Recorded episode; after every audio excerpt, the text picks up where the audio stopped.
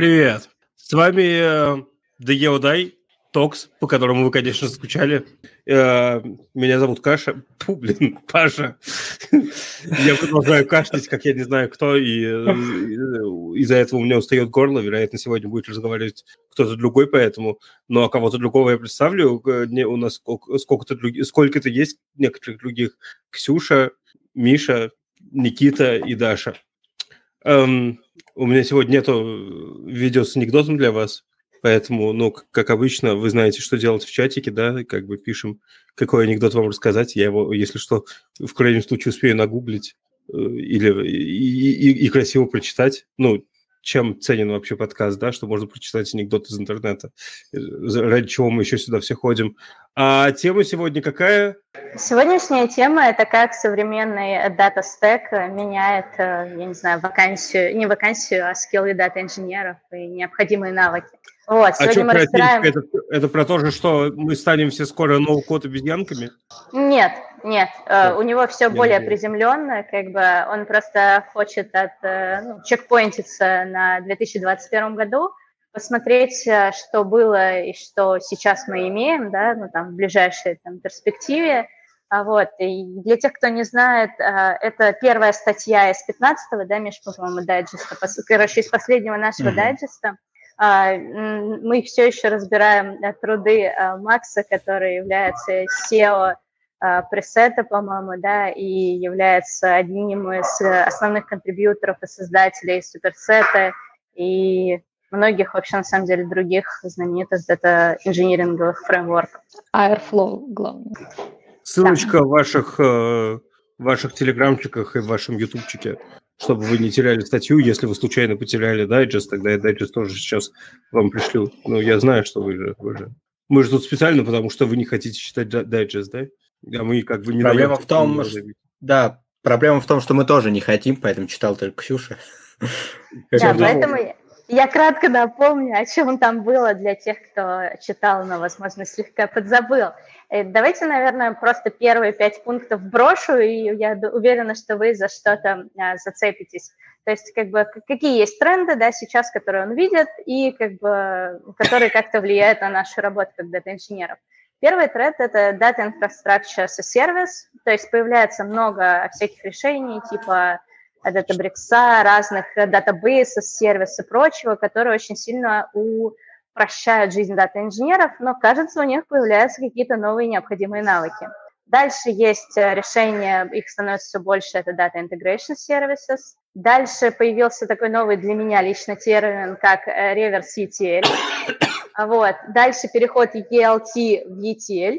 И шаблоны, и шаблонизация сиквела, и всяких ямлых и так далее. Шаблонизация трансформов, на самом деле. Это вот, первые пять пунктов. Да, да выбирайте. Я вспомнил на этом месте, что читал статью, на самом деле. Потому что я после этой статьи решил, ну понял, что хватит это терпеть, пора пробовать. пора пойти поэкспериментировать с DBT. Извините, я продолжаю кашлять. Попробовал? Я только, только начал, только, можно сказать, проект засетапил, еще ничего не понимаю по-настоящему, что как работает, но мне уже нравится. Ну, но это опять ноу-код инструмент. Я просто считаю, что верю, что наше будущее как раз в ноу-код инструментах. Ну, если SQL не считать кодом, типа SQL мы продолжим писать. А, а вот сейчас обидно было.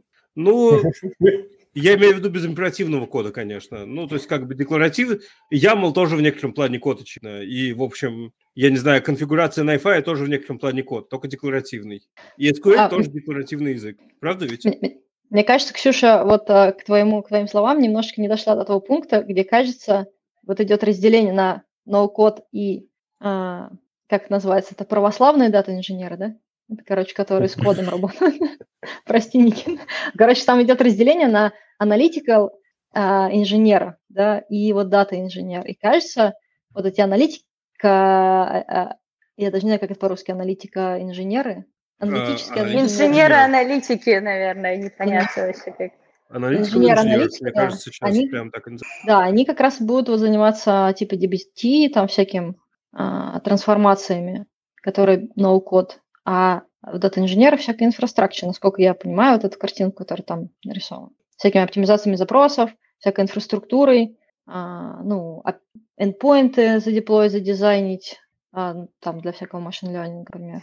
Да, бизнес ДЕ как раз вот здесь пишет, Бронислав, не поверите. Ну, как бы, как бы...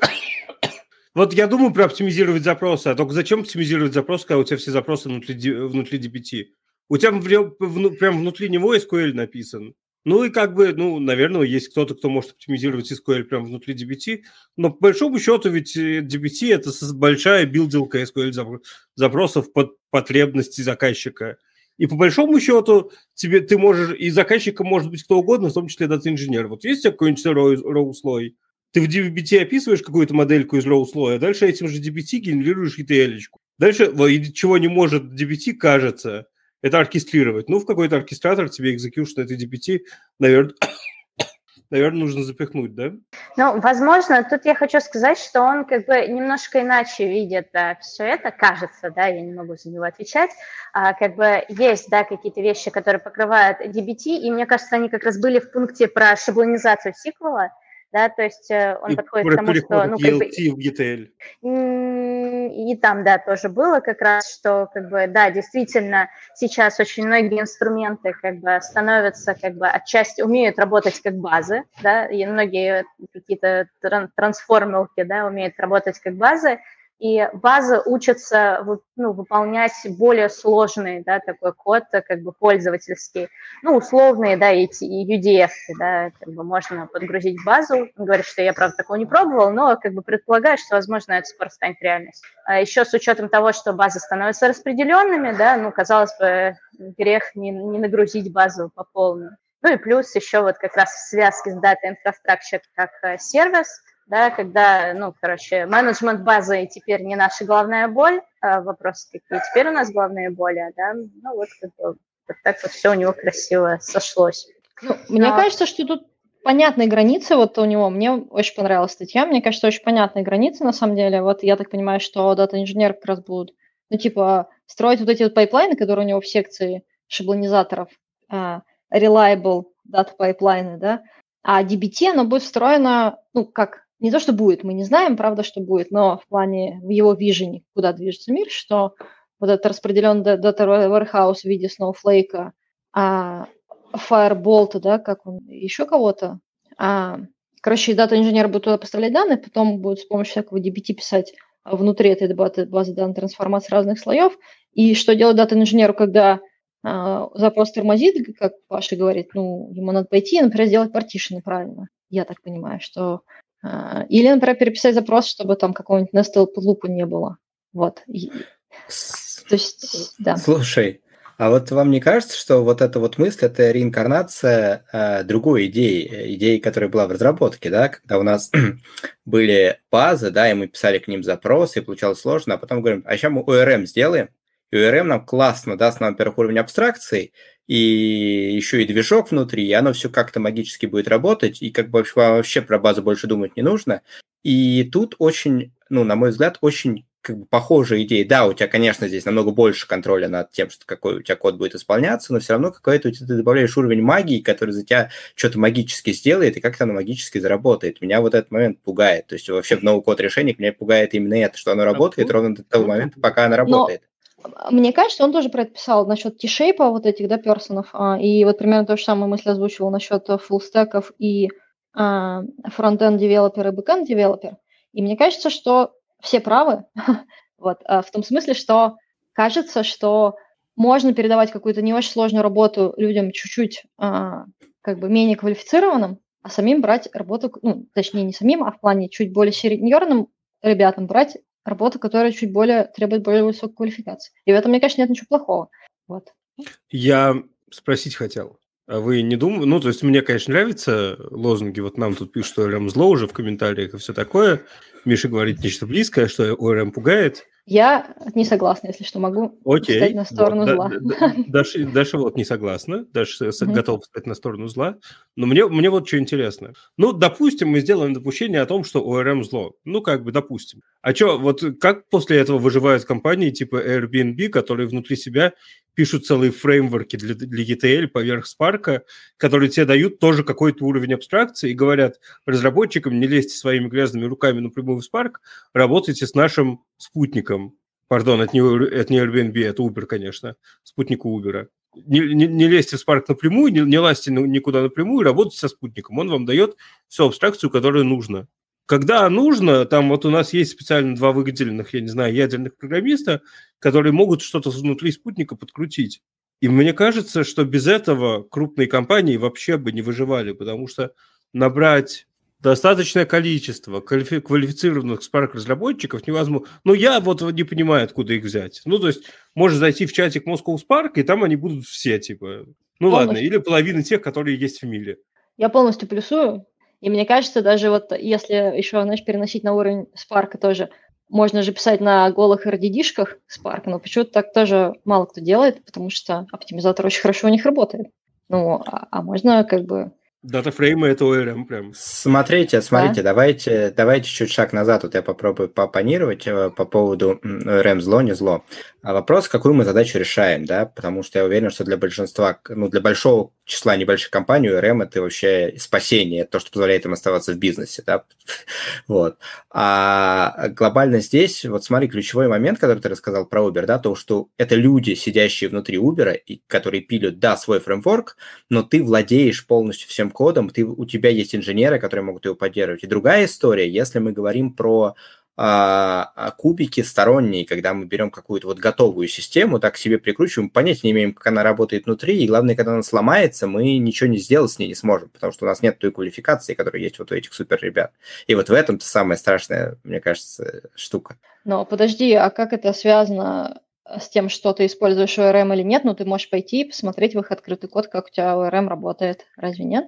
Но оно у тебя сломается, да, у тебя нет высококвалифицированных ребят, которые писали. Так, Это РМ, ну, вот, с большой долей вот, вероятности у тебя вот, есть другие высоко, высококвалифицированные ребята, которые могут пойти посмотреть, что там. Я к, чему, я к чему веду, смотри, что а, а, вот эти вот no-code решения, да, или там low-code решения, да, которые повышают тебе абстракцию и позволяют меньше думать про кишки и больше думать про бизнес-логику, понижает твою квалификацию в этот момент. То есть тебе все равно нужны люди, которые так или иначе они будут глубоко твою копать. квалификацию, они просто понижают средние требования к кандидату. А, смотрите, ну, да. более шевелью могут дать. И это. это как раз офигенно, потому что я не знаю, заметил ли ты, но у нас тут на, на рынке немножко дефицит кадров. Мы тут с трудом вообще нанимаем людей любого профиля. Чем ниже можно сделать квалификацию нанимаемых людей, чтобы продолжать сохранять их, их, их эффективность, тем, вообще говоря, нам выгоднее.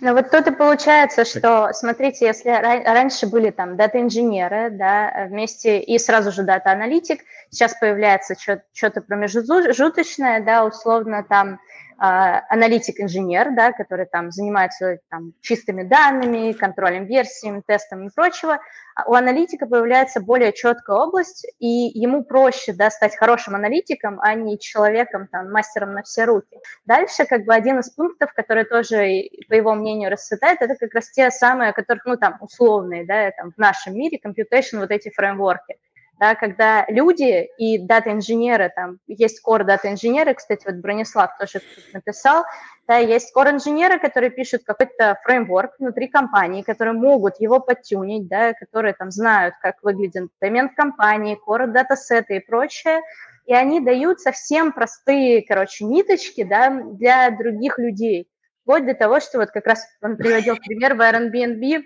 сделали Минерву, да, это фреймворк метрик, то есть он а, еще больше поднимает уровень абстракции, и тебе не то, что там на спарке не надо писать, да, тебе, ну, как бы еще, еще проще, да, то есть он становится совсем близок к бизнесу. Но так, кстати это... говоря, у нас то же самое, ну, в смысле, ничего в open source, но вся наша статистика бизнесовая, все, что немножечко похоже на кубы, у нас нету кубов, потому что идея в том, что мы, делаем, мы делаем витрины, или пользователи сами себе собирают витрины, но это полностью своими руками, причем силами, я не знаю, трех дата-инженеров, написанные тулы, которые полностью защищают пользователя от того, чтобы взаимодействовать с даже SQL.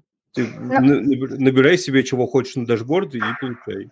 Но вот хотела... это uh-huh. А, тут получается, что сейчас, ну, по его мнению, берется фокус как раз не на то, чтобы как данные, значит, собрать, да, уже теперь, а теперь как данные отдать, да, от этого вот этот вот реверс ETL, да, который там, давайте выкинем все наши данные там обратно в Salesforce, там, во все внешние системы. Отсюда там расцвет BI-тулов, вот этих вот computation фреймворков и прочего, чтобы упростить пользователям как бы работу с данными. Да, сейчас вот фокус уходит на это. Не только на то, чтобы их взять и сохранить где-нибудь. Реверс ETL, кстати, интересная штука. Я про нее услышал, я услышал первый раз этот термин буквально вот, я не знаю, две недели назад. Как-то так получилось, что я дикий необразованный, и вот не, не слышал про реверс ETL, и услышал я этот термин, когда спросил, а типа, а зачем нам вообще в дата-инжиниринге кэши? Ну, то есть у меня есть гипотеза, у меня есть предположение, зачем нам могут быть полезны какие-нибудь кэши типа Redis.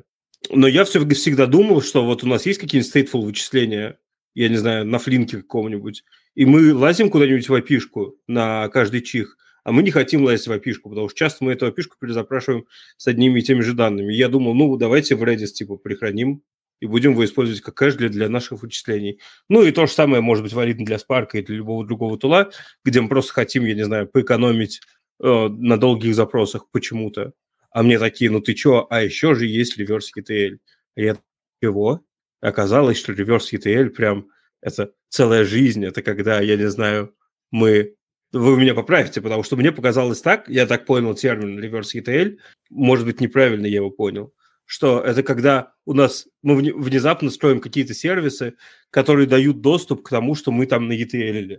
То есть, типа, взять и получить какие-то на ETL, от ETL данные. Откуда-то, ну, причем да. быстро. Из хранилища, типа, да. да, вы, ну, ты имеешь в виду, что мы собрали данные, сагрегировали в хранилище, что-то там построили, а потом пытаемся еще типа, возможно, там трансформируя или еще как-то подать эти данные опять на вход там другим сервисам нашей системы или даже А, я, я не понял про другие сервисы. Я думал, что это прям консумер.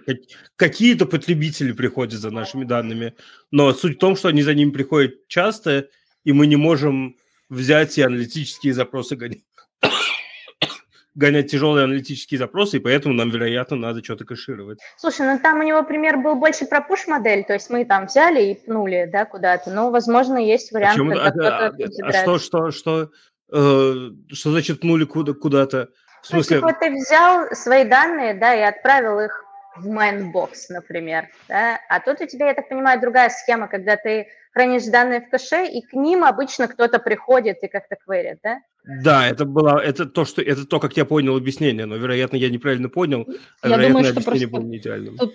Да нет, просто тут э, две разные модели интеграции, мне кажется, и все. Если push, да, и модель, да. и ну, Просто если, если мы делаем push, то в чем разница, почему это реверс ETL, а не просто ETL? Ну, потому вот у меня что тоже мы, вопрос. Потому что а, мы загружаем больше... в источник наоборот. Да, а да. обычно мы выгружаем из источника, а тут мы загружаем в источник. Подожди, и, как бы что значит загружаем в источник? Ну, в источник всегда кто-то что-то загружает. Данные там не материализуются. Ну, в смысле, э, как это, если мы рассматриваем наше хранилище, да, то... Как центр бытия. Как центр бытия, да, да, да, да, да. И все крутится вокруг него, как принято мечтать дата-инженером, вот, то мы загружаем хранилище из источников, а реверс ETL – это мы выгружаем из хранилища в какие-то другие бизнес-системы. Скорее всего, те же самые источники, а. какой-то обогащенный профиль пользователя, допустим, или что-нибудь такое. Я, я представил себе, как ребята, я не знаю, что-то покрутили в своих модельках и начали данные выгружать куда-то в операционные базы данных. Это... А мне кажется, подождите, но это тоже может Все быть так нормально. И есть, да. Да, я я догадываюсь, что это супер странно звучит. А мне кажется, отлично звучит, особенно когда тебе нужно централизованно что-то насчитать там, а потом подать э, для дальнейшего там каких-нибудь действий. А дальше они типа свою операционку дальше работают с обновленными данными обогащенными. Да? Да, да. Ну, это как бы, да, только мне кажется, тут, конечно, где граница между тем, что а это именно через Data Warehouse проходит, вот это я не знаю, но это может быть через какой-нибудь стрим uh, computation прошло, там, да, и потом куда-то загрузили. Там, антифрод, мне кажется, так работает. Считал, что ну, слушайте, кроме, да, думаю, подожди, да. есть же бизнес-кейсы обычные. Давай. А, ну, то есть, вот у нас прям есть случай, да, в компании, да, нужно делать определенные расчеты в сервисе, да, они там хитро по хитрым формулам считаются, причем а, их нужно считать там за большой период времени, и они хотят их предрасчитать где-то, да, иметь готовые предрасчеты, и показывать их пользователю. Плюс за последний месяц они на лету будут рассчитывать вот на маленьком сете. Вот, и получается, что здесь как раз применима такая схема, то есть ты, мы выкачиваем у них операционные данные, предрасчитываем их, отдаем их обратно, они их себе загружают уже в каком-то виде, да, уже предрасчитанным, и плюс поверх досчитывают там за текущий месяц то, что нужно досчитать. Тут, тут, тут, конечно, я тоже могу, мне кажется, тут очень опасненько вот это размазывание логики расчета, но это, мне кажется, другой вопрос, да, потому что в целом-то, да, такие же есть схемы. Я помню, да. в, в Авито, по-моему, тоже что-то, или, или я не помню, где-то в Леруа, по-моему, кстати, Никит, я вспомнил, вот а, чувак какой-то к нам на Смордату приходил и тоже рассказывал, что операционные данные а, у вас в Леруа рассчитывались Значит, рассчитывали что-то там на лету, а потом отправлялись туда дальше в операционку, в кавку закладывали. А, ну, ну вот, на... Э, Бронислав тоже пишет. Да, Но... и это очень логично. Типа, если надо почитать на большом количестве данных из разных источников и отдать в операционку результаты, конечно, но типа это...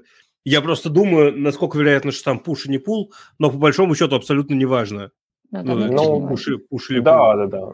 Я бы сказал, что пуш просто может быть неудобно, в операционные базы, так ты им даешь какой-то уни- унифицированный API и говоришь, ребят, вот с этим унифицированным API работайте, там, затягивайте, что вам нужно. Не, ну ты же можешь middle слой поставить туда опять и все. Ну, этот, у тебя этот унифицированный API же наверняка и будет в каком-то middle слое.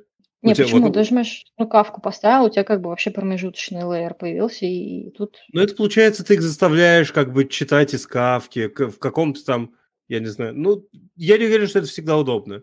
Хотя, хотя, в принципе, я не вижу ничего Классно. криминального. Ну, типа, очередь и очередь. Ну, наверное, вот. тут надо от моделей типа scalability Да, посмотреть. наверное, да. И, и кстати, Мы... к чему Богатая я идея. Когда-то про кэши. Богатая идея. Смотри, давай даешь это новый подход к load testing у через reverse ETL. Просто внезапно в твою операционную базу вливаются терабайты данных и кладут тебе ее. Да, кстати. Это, кстати, забав... это, это могло бы быть забавным, забавной историей про продакшн. Делали мы как-то с пацанами реверс ETL. Ну и да. как бы за, забыли VR добавить, ну и залили в операционную базу все, что было. Вот и, смотрим, что-то у нас нагрузка падает. А на самом деле мы просто все боевые сервисы положили. Это случай, когда будут восстанавливать типа отстающие, состоящие реплики неудаленные данные, а типа те, которые еще не вставлены. Э, на самом деле очень хорошо, мне кажется. И как им там в сервисах защищаться от того, что мы им что-то заливаем непрерывным потоком, вообще непонятно. Не, ну да, да, да, конечно, нужно через кавку заливать какую-нибудь, я не знаю, или через другую очередь. Э, я к чему про кэшиты вспомнил. Знаете ли вы про такую штуку, которая называется Apache Geot? М-м. Это, короче, я, я просто в шоке. Значит, открываем сайт Apache Geot, геоде оно пишется, geod.apache.org, и видим, что это практически проект из Big Data Stack, который, который, я не помню, в 2002, я не знаю, году появился. Сейчас, ну да, да, да, да, в 2002. Data Management Solutions since 2002.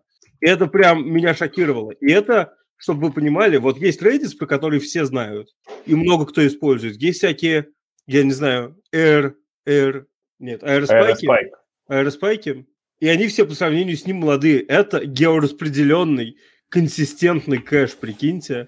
То есть в нем даже транзакции есть. И у него, и у него есть коммерческая версия, она называется Jamfire. Она сейчас принадлежит э, Pivotal. Но это просто, просто убойная штука. У нее есть офицер... А Причем... сколько, сколько букв эскап у них, судя по твоему анонсу? Э, я думаю, что похоже, что оно CP. Ну, то есть у меня есть подозрение. Хотя, ты же понимаешь, в любых современных тулах всегда можно, обычно можно выбирать, типа, что мне важнее. Но сам факт, что они, что они умеют мультикластер делать, сам по себе очень впечатляет, с моей точки зрения. То есть можно взять и поджойнить несколько кластеров этой же оды. И это прям...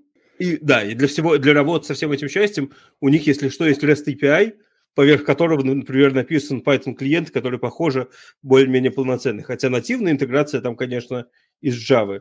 И код там на Java пишется... Ну, короче, я давно такого кода не видел. Ну, в смысле, прям фабрики создаешь, всякие билдеры, а потом начинаешь что-то в этот кэш прихранивать. Но оно, типа, за тебя все думает. И это прям Слушай, а как так вышло, что мы ничего о нем, ну, как бы не, не было никаких прям громких анонсов, или мы просто все профукали? А на самом деле непонятно. Ну, то есть, как бы, заходим на GitHub, и эта штука даже развивается. То есть, он не какой-нибудь там мертвый, э, не какой-нибудь там мертвый. Я подозреваю, что, что секрет в том, что, типа, все, кому нужно, знают. Решение, что тебе нужен геораспределенный кэш, оно как бы появляется, ну, как бы не моментально. Ты знаешь, что оно тебе нужно, и наверняка ты исследуешь. Смотри, значит, версия 1.14.1 выпущена 4 дня назад. и тогда же выпущено 1.13.5 и 1.12.6. Угадайте, угадайте, почему они выпущены? Я ставлю, что это уязвимость для Log4j, знаменитая, бахнувшая на весь мир уязвимость Log4j, потому что они в три саппорт бранча выпустили новое обновление. До этого, но, но они поддерживают, главное, прям три бранча. 1.14, 1.13 и 1.12. По такой поддержке можно сказать, что это какой-то очень серьезный enterprise потому что никто больше в наше время не заморачивается с поддержкой настолько, настолько старых штук. И я думаю, что просто все, кому нужно, знают. У них есть, знаете, на каких языках у них нативные SDK? .NET, C++, Java и все. То есть, типа... Мне кажется, что это какая-то бэкэндовая штука. Ну, типа, я думаю, что люди, которые это, пишут бэкэнды, должны такое знать. Я никогда про это не слышал. Я вот, да, я не знаю, тоже. много лет, больше 10 лет писал бэкэнды на Java, и в Java системе, и про этот JOT я никогда в жизни не слышал. Нет, вот Gemfire, мне кажется, что-то такое на слуху. Ну, а что, этот Gemfire предоставляется в одном облаке, насколько я понимаю, в VMware Tandu, и типа все. А, ну, видимо, я слышал, потому что это где-то рядом с Greenplum лежит все время, и поэтому да, не типа, мелькал. Да, это может быть. И VMware поддерживает, у них поддерживает коммерческий Greenplum, VMware же поддерживает коммерческий JOT. Но штука в том, что ты сам можешь развернуть эту вещь. Это типа это...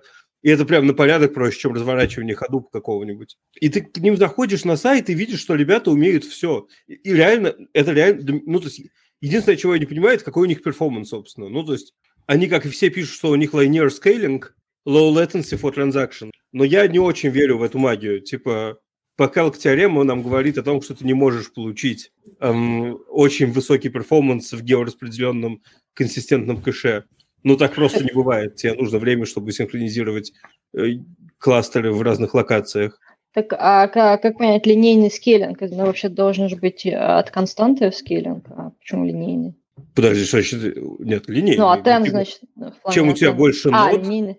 чем у тебя больше нод, ну, тем выше твой performance гипотетически.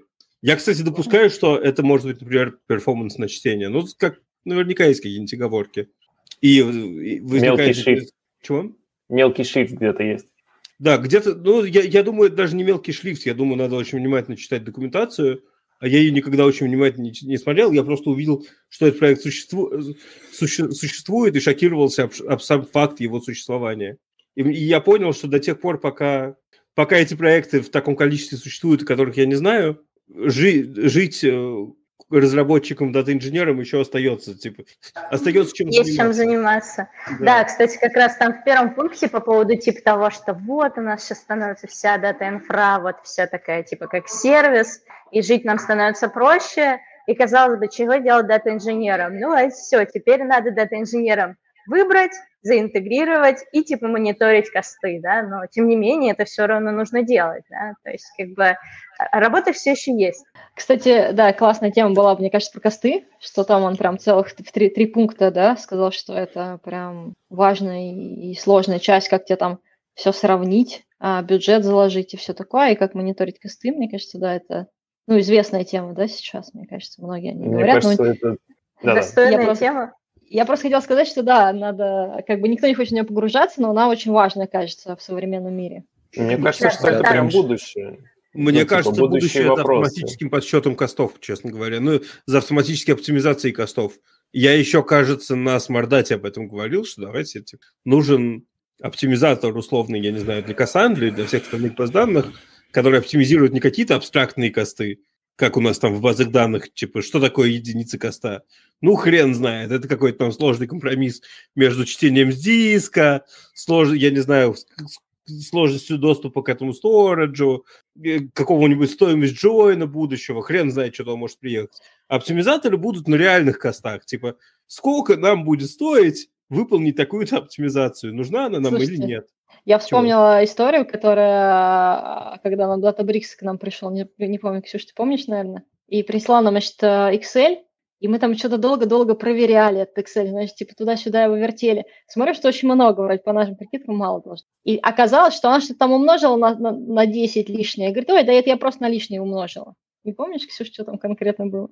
Слушай, там много всего было. То есть, ну, как бы мы еще, как бы, еще маленькие, да, и по сравнению с Enterprise мы, типа, садимся и высчитываем это все. Ну, как бы мы старательно высчитываем. Да, тут, типа, ну, вот здесь вот кластер получился в два раза дороже, потому что там он вот такой. Мы такие, ну, а нам такой, типа, мол, не нужен, типа, ну, а чё б не нужен там, типа, да. И... Мне кажется, она что-то просто умножила лишнее к тому, что если ты не закрываешь глаза на то, что тебе неохота считать косты, и это реально там нудно, и вообще неохота никому, а, то так тебя, мне кажется, могут надуть. Ой, а помнишь нашу ситуацию, когда мы что-то, мы включили стриминг и, короче, забыли триггер тайм поставить, а, да. и, короче, ходили да. просто бесконечно в наш, э, как его там, э, в наш дата лейк, и в итоге пустой. у нас косты, да, в пустой, ну, типа, На не, не было стриме на листинге блогов мы, короче, по-моему, я уж не помню, 100 тысяч в день, что ли, потратили просто на пустые блогы. Это да, было, помню. короче, очень больно. Ну, и как бы хорошо, что как бы что кто-то это заметил, потому что иначе, ну, как бы вот запустил ты в прод решение, да и бог знает, что там как бы происходит. Ну, да, есть... и к тому, что это важно тема очень с костами. Ну, ну и да. Никита вот говорит, что это будущее, кажется, да. Ну, мне кажется, что да, что типа раньше дата-инженеры там, ну, как подрабатывали тем, что какой-нибудь Hadoop разворачивали или там DBA или какие-нибудь базы собственные, ну, хранилища, в которых э, считали свои запросы, вот. И следующая, как это, подработка для дата-инженеров – это оптимизировать косты. Вот. Кстати, и, и говорить, что, типа, смотрите, можно вот эту задачу, типа, решить быстро, там, сейчас мы что-то накостыляем, но это будет стоить, э, не знаю, там, 100 тысяч в месяц. Вот, Слушай, а можно долго оптимизировать. А? Кто-то считает вообще еще, нет? Сколько реально что-то стоит? Я просто думал, мы тут общались с ребятами из Маничата, они клевые такие. Нам очень захотелось с ними пообщаться по этому поводу. Они такие, ну, мы все делаем на Snowflake. Просто мы все, вообще все делаем всегда на Snowflake. И этот чувак, кстати, кстати, тоже про это пишет, что как бы as a service, по сути. Ну, Погоди, ну, но Коля Голов в докладе даже говорил, что они следят за костами, и они как раз делали несколько, как бы, ну, не костылей, а как бы решений, да, для того, чтобы сделать вот этот рост, короче, стоимости относительно количества джопа данных не, не, не линейным, а как бы, чтобы он упирался в какую-то планку. Ну, но есть нюанс. Говоря, да, есть, Нас, конечно, они настолько нюанс. не считают деньги, что им хочется ходить, э, читать информацию, э, метаинформацию о табличках часто и много, и они готовы это делать через information схему. А в, информ... а в Snowflake ты платишь за то, что читаешь через information схему инф... метаинформацию о табличке, потому что для них это считается выполнением реальных запросов. То есть как бы это, по-моему, вообще это жесточайшая жесть, что ты, чтение метаинформации те, э, тебе чего-то стоит, но вот и им абсолютно норма. Они, и они такие не единственные. Можно зайти к нам в Utrack и, и, и увидеть и в Шитрекер, что у нас типа 10 тысяч таблиц, но мы все равно хотим читать через information схему, потому что так быстрее. Слушай, Паш, ну тут тоже как бы зависит, да, возможно, это чтение из information схемы, это типа там 0,03 их костов, и как бы смысл их оптимизировать. Ну, как бы, условно говоря, если они там за эти 0,003 там сделают 350 еще фич, то как бы тут опять, как всегда, да, наша Мне кажется, прибыль да, это, это как бы...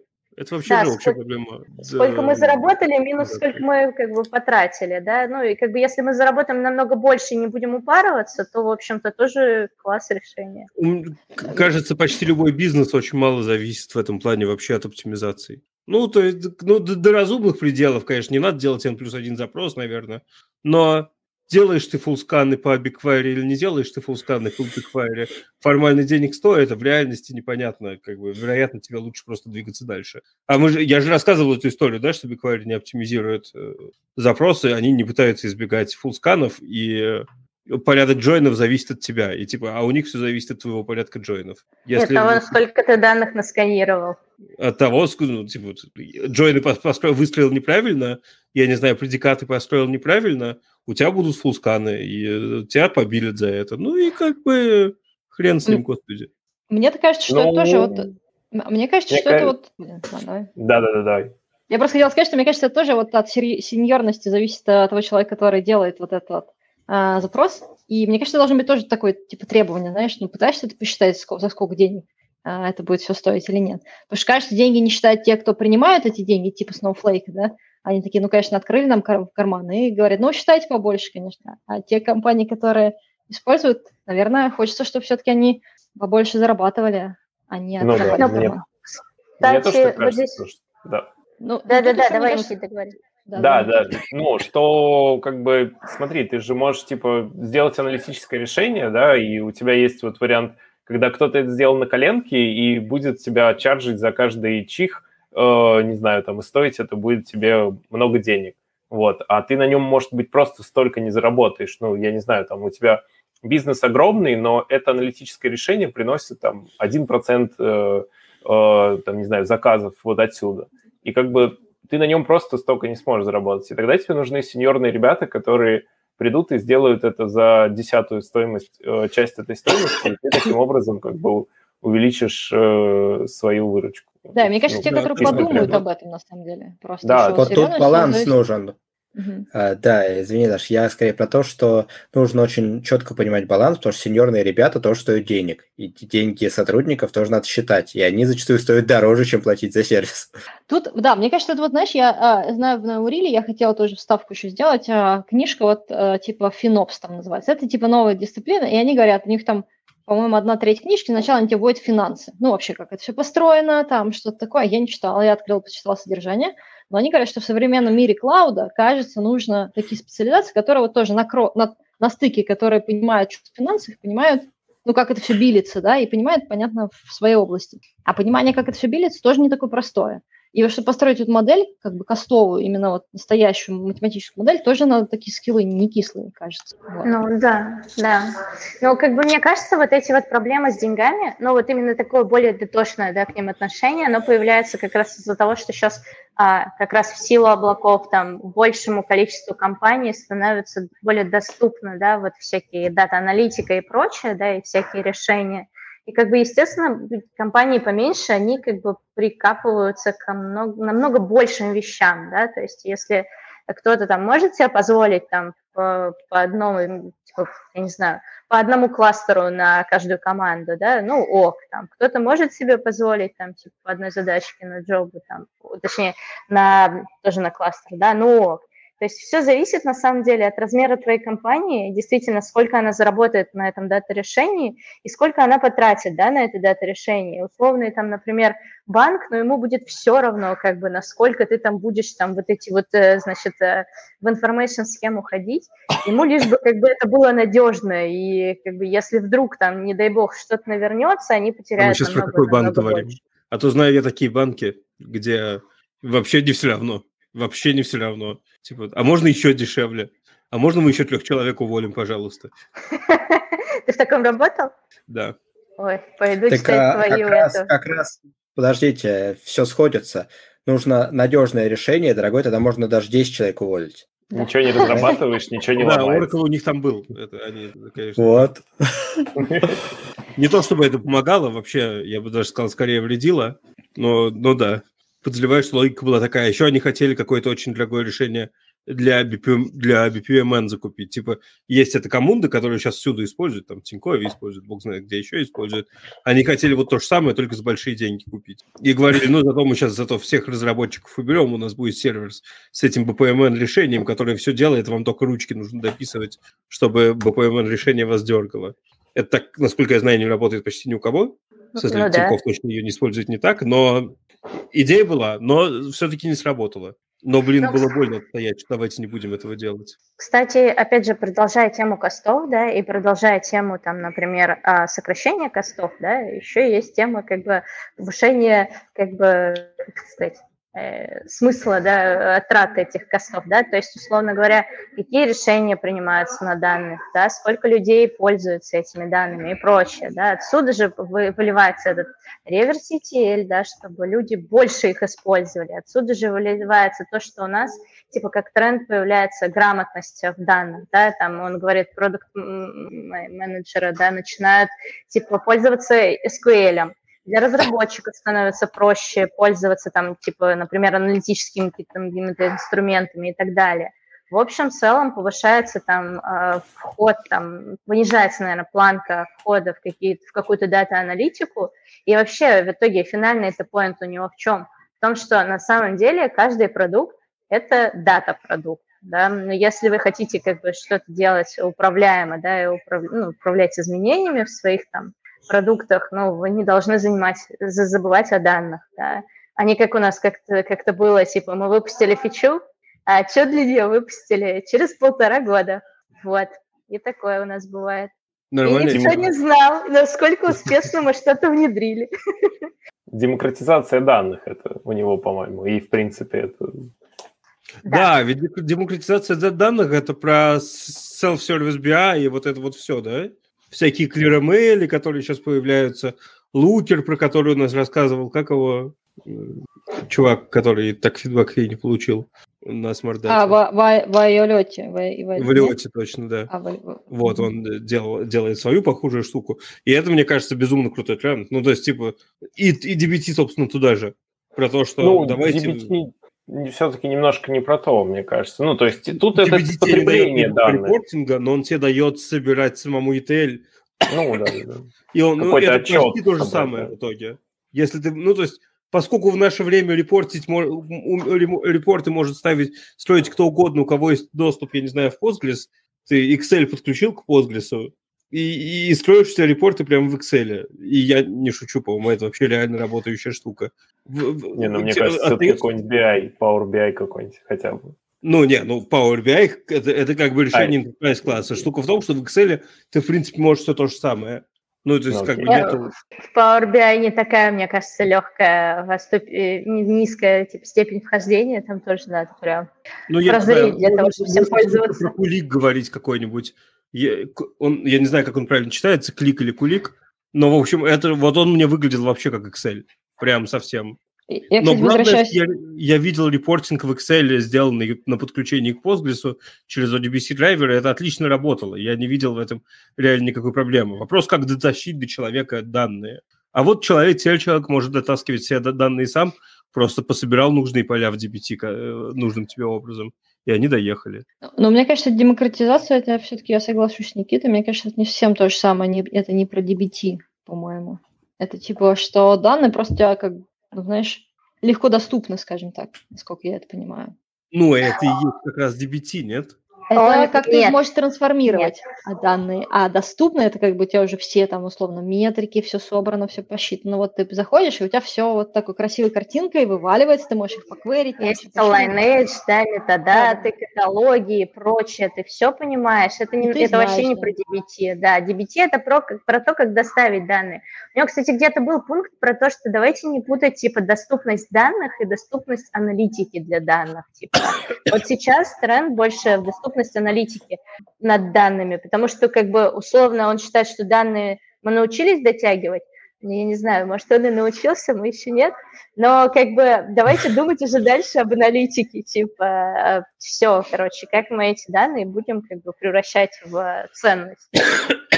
Это вообще про друг... это не совсем не про.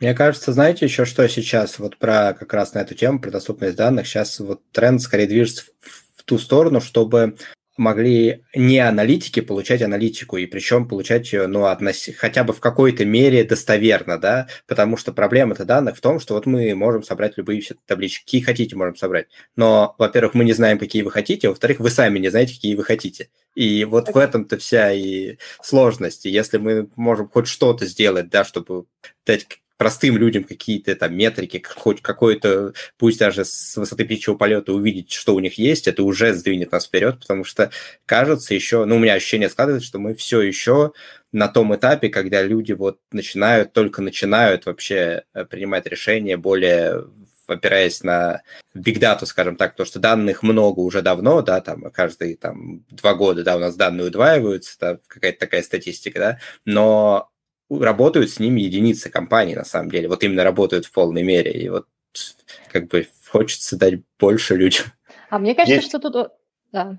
Да, есть классный продукт, соцспот называется. Короче, это типа там AI, чего-то там, driven, аналитика и все такое, но на самом деле самое крутое, что, мне кажется, у них есть, это типа команд, э, командная строка, в которой ты прям как в поисковике любом пишешь, что ты хочешь посмотреть если у тебя хорошо размечены все метрики, да, то есть ты там, грубо говоря, э, где-то прометил, что вот это поле – это там заказы, и его можно там складывать, э, и все такое, то ты прям можешь на доступном тебе языке, ну, английском или, или по-моему, даже они хотели на русский э, сделать свою версию, пишешь, что типа хочу количество заказов, там, не знаю, в Москве, и тебе не надо писать SQL, ты прям пишешь в этой табличке, оно распознает нативный язык, и тебе строит отчетик. Вот. Прям выглядит космически. Конечно же, надо кучу для этого всего сделать, вот, но зато это аналитику демократизирует прям ну, я не знаю, мне кажется, настолько, насколько это возможно. И тут мы упираемся в одну из важных проблем, да, что, типа, а, нужно размечать столбцы. Короче, сразу в 99% компании это не приживается, потому что нужно что-то задокументировать. Я вот, кстати, хотела, да, к Мише тоже заплюсовать, только мне кажется, это, знаешь, что это, типа, уже дата literacy, наверное, называется, что, типа, как бы понимание вообще, а что ты хочешь. И, и тут, мне кажется, проблема не то, что у тебя данных нету, а то, что ты вообще-то не очень понимаешь, что тебе нужно, и, и как там, и, и метрики ты не знаешь бизнесовые, мне кажется. Не то, что ты не умеешь их посчитать, это просто не очень понятно, как бизнес опирается на эти метрики, и те люди, которые спускают те метрики, они вообще понимают, что они значат, или не понимают. Мне кажется, вот это больш, самая большая проблема в этой области. И тут, мне кажется, не про биг дату еще, а просто про, вообще просто про тупо про дату. Ну, про, за месяц хотя бы. Слушай, ну тут же тоже он говорит, что типа, э, ну вот э, вообще начинается децентрализация вообще, ну, дата-структур, возможно, она как раз, вот смысл ее на самом деле в том, чтобы не было одного большого, так, значит, э, отдела данных, да, который всем занимался и за всеми бы не успевал. А тут у тебя, получается, есть продукт-оунер, есть какой-то продукт, внутри него они там хорошо общаются, они могут понять, какие вообще метрики, у тебя такая коллаборация разных специалистов, да, получается. И как раз вот в этом плане все вот эти ну, модные техники, типа датамеши, там, или там, я не знаю, бизнес-ДЕ, да, вот мы все равно как бы идем в итоге к тому, что мы сейчас вот, типа, опять э, научились, в общем-то, строить. Сейчас давайте все это распределим и научимся теперь это еще как-то интерпретировать, короче. Ну да, но я чуть-чуть еще более высоко, как бы не с точки зрения технической хотела сказать, а именно с точки зрения а, как бы бизнесовой. Мне кажется, бизнес ну, может быть, какой-то умеет, я думаю. Наверняка какой-то умеет, но, но некоторый бизнес не умеет просто опираться на эти метрики, не очень понимает, как с ними общаться, даже нужно там какую-то статистику знать, там что-то еще, ну, на уровне аналитиков в этой, в этой, даже это если это бизнес-юнит, да, то есть не просто каким-то образом там посмотреть, есть ли у тебя спайк или нет, а именно понимать там статистические распределения, как это все и что, что они значат, мне кажется. Ну и понятно, что под это все нужно подложить там всякие метрики, все, что вы сказали, там правильно построенную пирамиду, да. Это вот в RNBB они очень хорошо про это пишут, вот в их а, фреймворке про вот, Минерва, да, который называется, они очень классно разложили все, что... У них точно такая же была проблема, что а, в разных местах метрики по-разному раз, э, рассчитываются, потом непонятно, куда смотреть. Вот они все централизировали, а, примерно, как Никит сказал, разметили все и, сделали доступно, и это, кажется, очень классно работает. Ну, я не знаю, они не, не open source это, но э, когда читаешь... Говорят, хорошо, но говорят, да, говорят, что, что хорошо работает, да. Ну да, серия статей очень интересная, кстати. Красиво. В итоге, в итоге получается, если я правильно понимаю, что но как бы добавление самих метрик у них такое более, ну, как всегда, да, оно проще, да, то есть они сделали какую-то основную core часть, и дальше, я так понимаю, продукт-онерам проще самим даже добавлять эти метрики. Ну, если а с точки зрения я... технической, э, да, я, я не, просто не, говори, сказать, говори. Что, э, с точки зрения технической, там у них все вообще классно очень сделано, не очень пробно там все написано, но очень классно, что у них там все пересчитывается, самое, там триггерится, например, там а, все вниз, как бы pipeline ы перетриггериваются, если у тебя метрика изменилась. То есть с технической стороны у них там, по-моему, очень классно. Еще мне понравилось, что у них очень четко размечены, а, знаешь, не данные сами, а четко проходит грань, что, куда они складывают. Вот то, что у них есть там dimension факты, это понятно, да, но кажется, у них там понятно, что куда класть конкретно, что зачем должно триггериться. Вот это мне очень понравилось. Короче, всем рекомендую эту три, трехтомник этот. Слава богу, как у Толстого, а всего лишь ну, парочку страниц, но очень я хочу спросить, там есть один пункт этого, в этой статье, который я просто не понял, опять-таки из-за недостатка образования. Erosion of the semantic layer. И я не знаю, что такое semantic layer, и не знаю, что такое его эрозия, поэтому. Слушай, так там же прям сразу вступление про то, что же, что же такое семантический layer. И там он как раз приводит пример таких систем, типа какой-нибудь информатики, да, то есть в общем-то, это класс систем, который был предназначен, если я правильно его поняла, для того, чтобы бизнес, чуть ли не бизнес пользователям было легко, типа, писать вот какие-то типа трансформы и прочее, да, типа в визуальном каком-то этом. А, но в итоге, короче, Нет, получилось так... Но это типа Найфай или что это, тот самый? Э, нет, я думаю, что это что-то еще более, короче, такое похожее на кубики с квадратиками. Похожее на Excel. Там про этот, про всякие бизнес-objects и все такое. Это а, то, что... всякий. Да, да, да, да, да. Позволяет как бы э, собрать какие-то, допустим, э, не знаю, вот э, расчеты и сказать, что вот это это там заказы, да, и вот как раз-таки все, все остальные пользователи принимают эти заказы и говорят, что заказы только так считаются. И вот. что значит erosion of uh, the semantic layer? А я так понимаю, что вот, uh, вот эти все огромные как бы инструменты, которые сверху над хранилищами настроены, допустим, у тебя есть хранилище, и оно выгружается дальше какие-нибудь кубы, uh, BI, который причем, ну, не типа запросик сделал к хранилищу и показал его результат, а там хранит внутри себя, не знаю, там гигабайты данных, какие-то миллиарды преобразований, расчетов метрик делает, вот это все типа erosion, ну, типа отмирает потихонечку и, и становится меньше. Ну, а типа а он говорит, что расла... расслаивается, типа на что-то, что просто умеет транс... транс... Блин, я забыла Т в ETL. Трансформить Трансформ. данные. Да. Ну, типа то, что сейчас делает DBT, извините, сегодня слово DBT упомянулось, наверное, раз сто.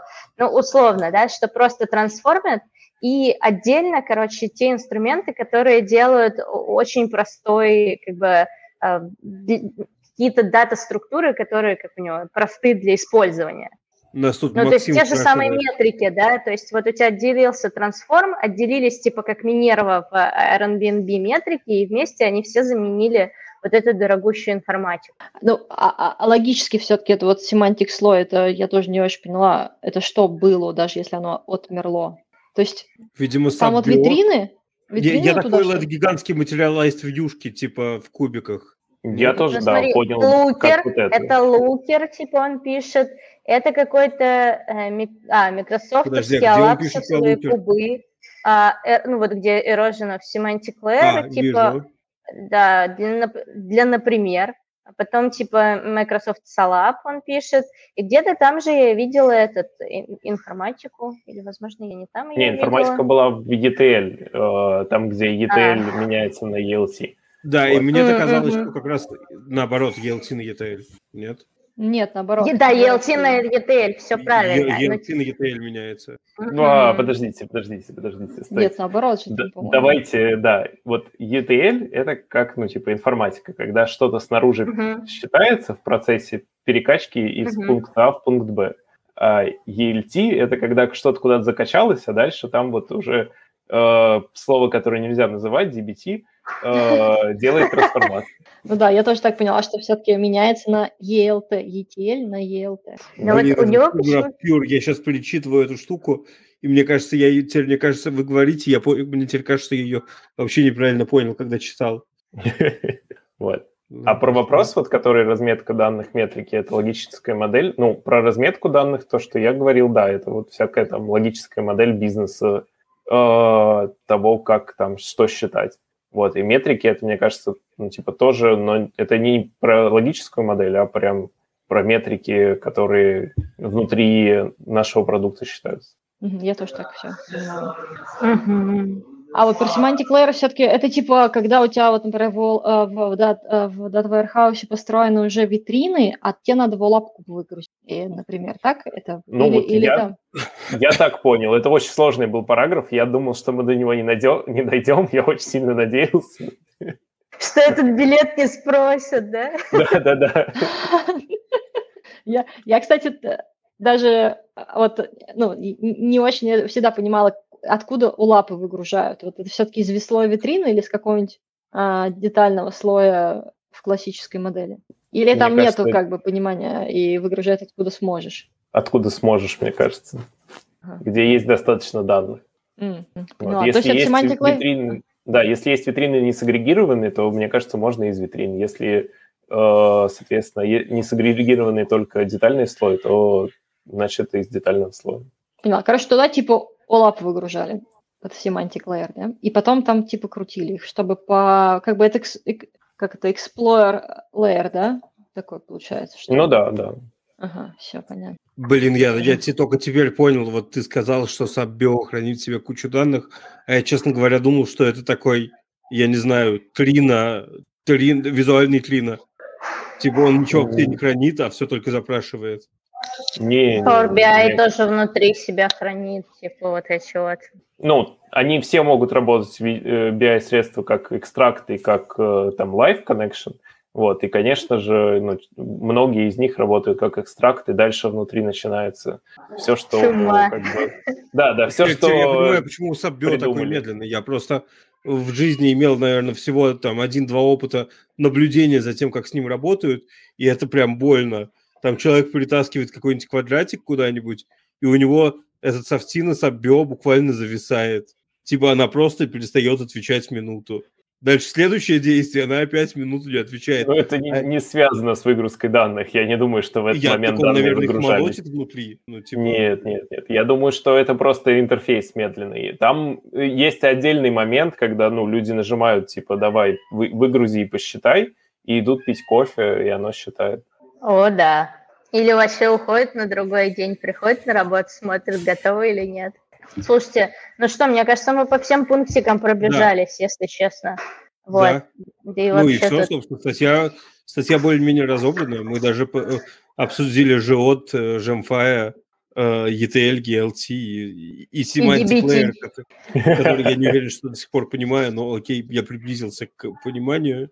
А децентрализацию governance это Упс. Чуть-чуть упомянули. Вскользь. Оставим на следующий раз. Так я хочу тоже продолжать, я просто интересно. Как это? Это домашнее задание для наших слушателей. Отлично. Идеально. Уж послали, так послали. Анекдот так никто и не спросил, да? Ну, значит, сегодня без анекдота, что сами виноваты. Вот так, сегодня серьезно. Да, сегодня Слава серьезно. Угу. Тогда всем большое спасибо, друзья. Спасибо, что были с нами. Не забывайте подписываться на наш канал, ставить лайки, ставьте лайки на ютубе, колокольчики, subscribe, вот это вот все. Э, мы поздно создаем эфиры, но все равно, все равно можно увидеть аж за 10 минут до эфира, что мы уже вот почти собрались. Ну и за чатиком надо следить, конечно, да, потому что тоже могут что-то написать. Всем большое спасибо и всем пока. Всем пока. Пока.